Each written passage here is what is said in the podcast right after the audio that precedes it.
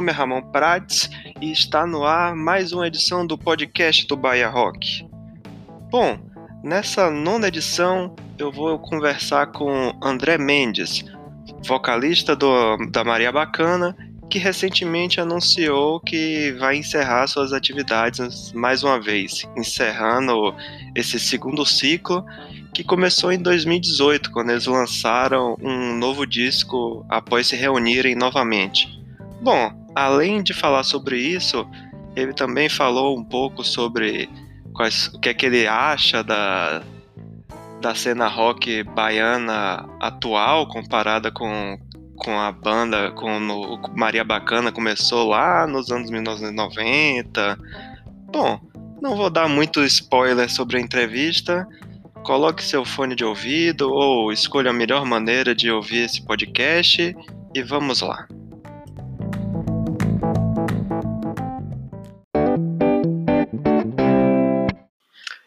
André, seja bem-vindo ao podcast do Bahia Rock.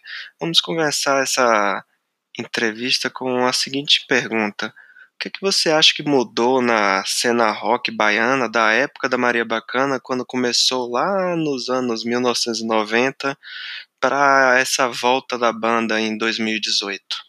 Rapaz, eu acho que mudou muita coisa e não foi só no rock baiano, acho que mudou no rock nacional e mundial.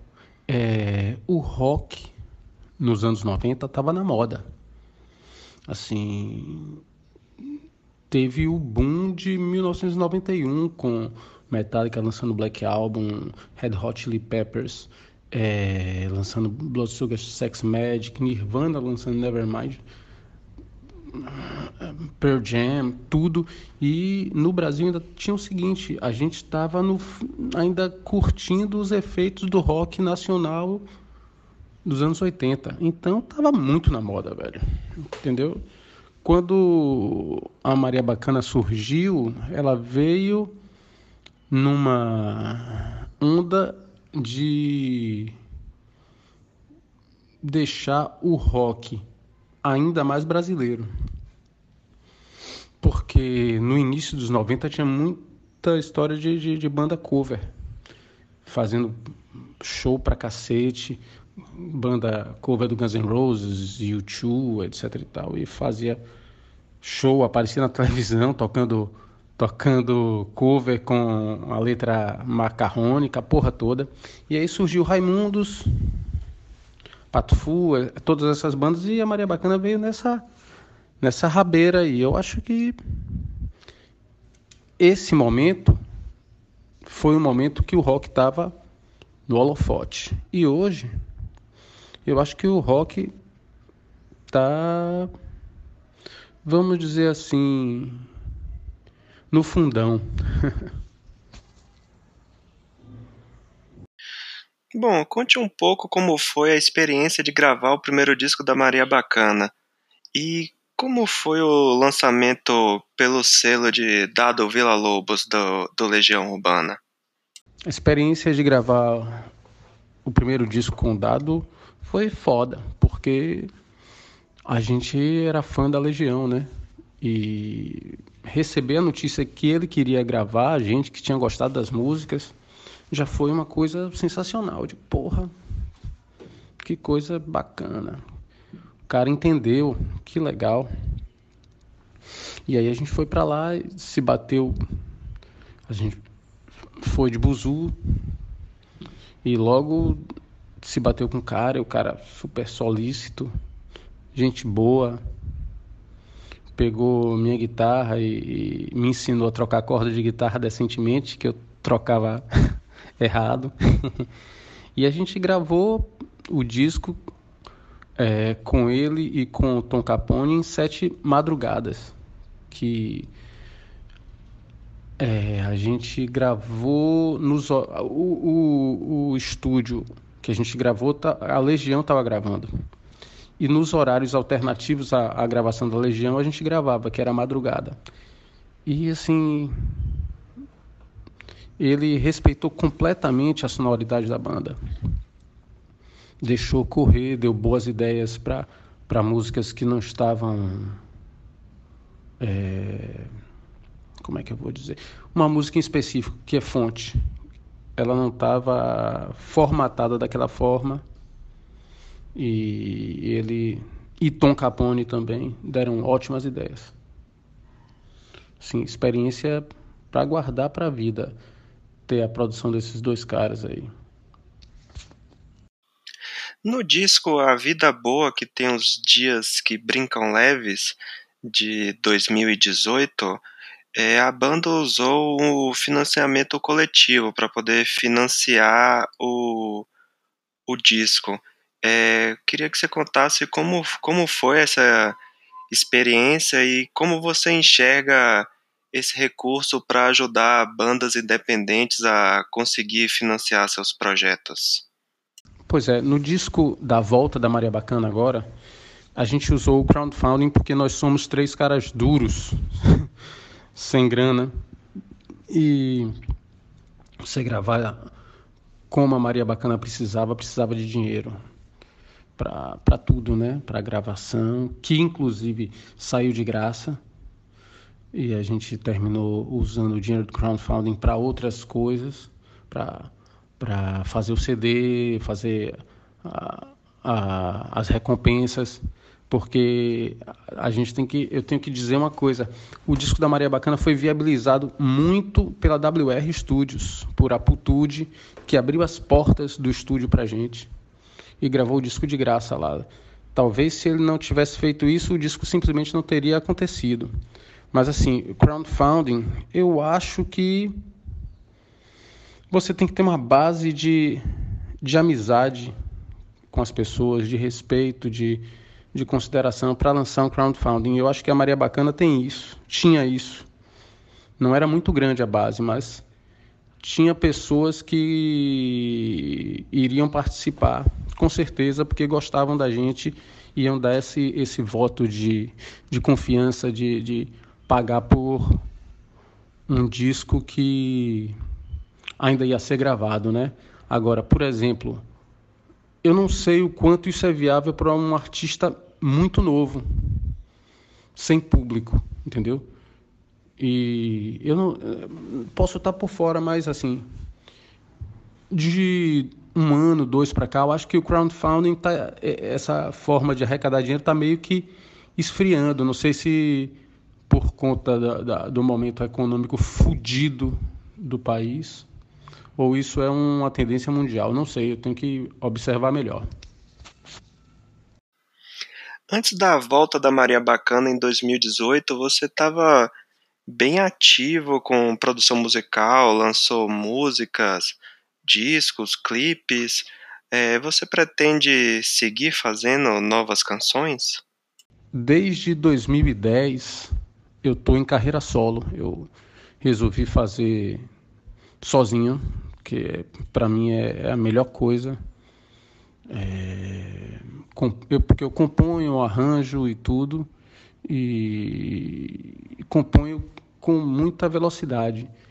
E ritmo de banda, para mim, às vezes não é interessante, porque é meio frustrante você vir com um ritmo e você ter que diminuir em nome da coletividade.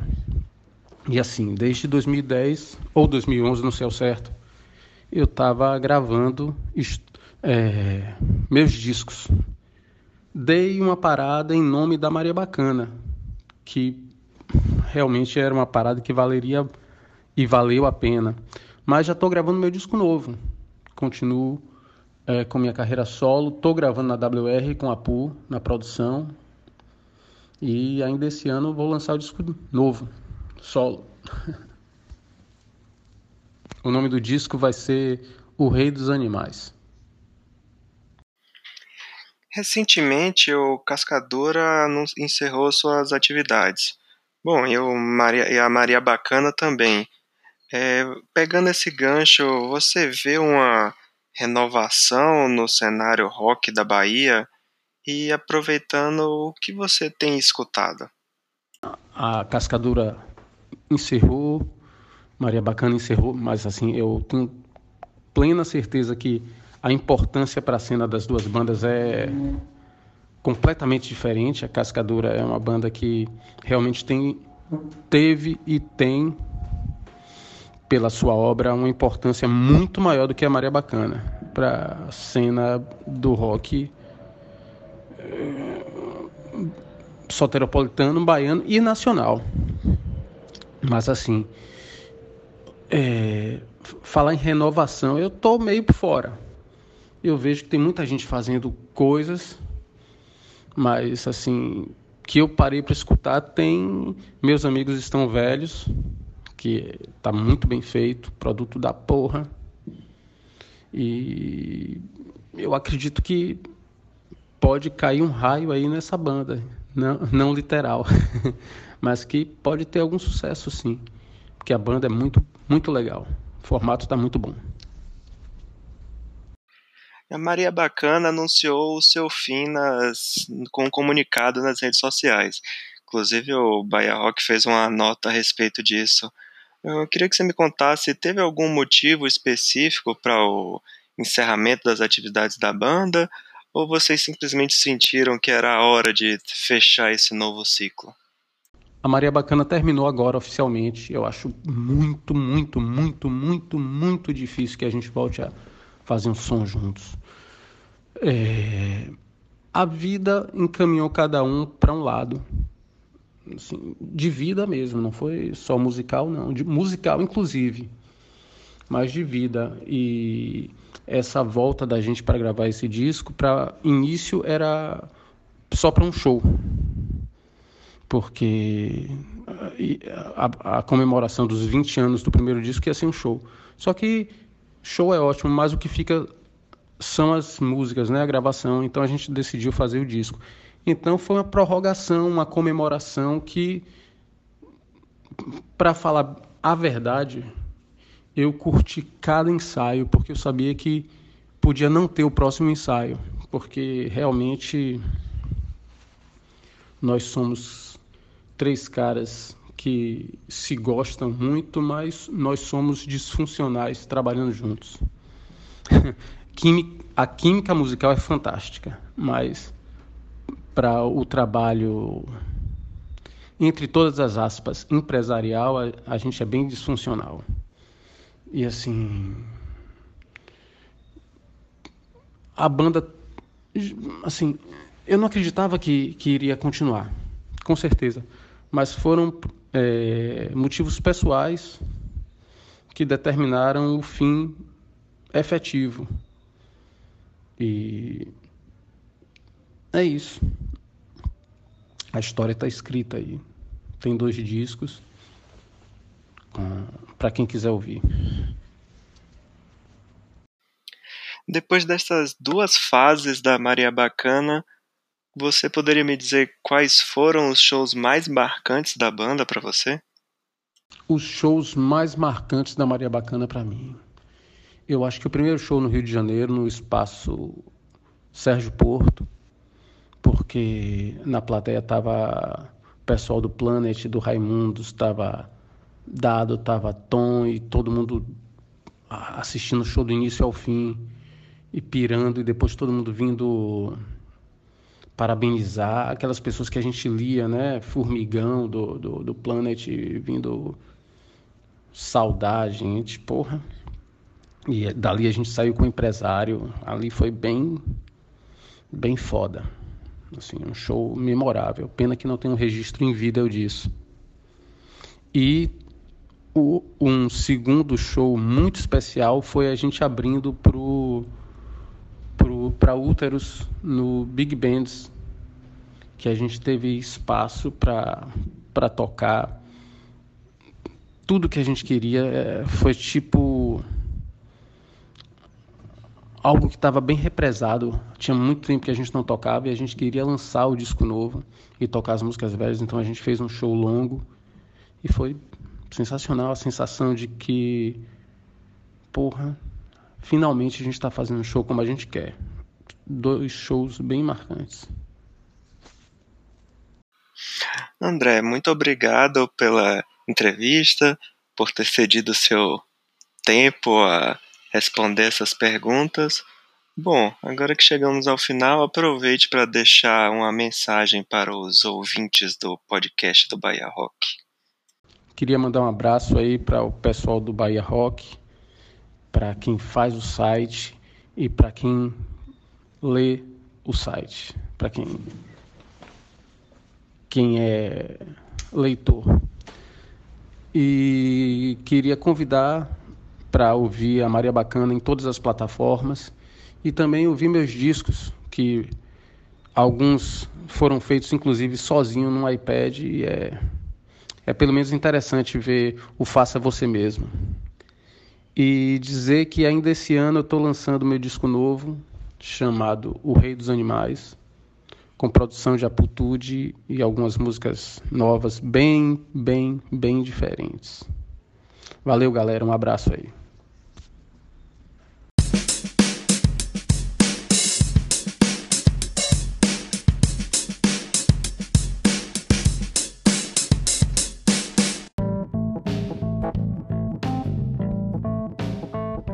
Estamos chegando ao final de mais uma edição do podcast do Bahia Rock.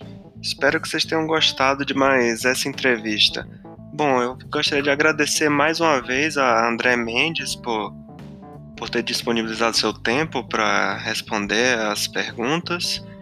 E, bom, se vocês que estão ouvindo tiverem alguma sugestão, crítica, pode entrar em contato com a gente pelo e-mail bahiarock.bahiarock.com.br ou pelas redes sociais. No Twitter é arroba Bahia Rock e no Instagram e no Facebook é site Bahia Rock. Bom, além disso, é, vocês podem ouvir o podcast tanto pela nossa página do Anchor ou nas principais plataformas de podcast como Google Podcast, Apple Podcast, ou, se preferir, pode assinar o podcast do Bahia Rock no seu agregador de podcast favorito. O link para tudo isso que eu falei vai estar tá na descrição do, do post do, do programa. E não é só isso, o programa também pode ser ouvido no Spotify e também no YouTube. Então é isso, galera. Até o próximo programa. Valeu!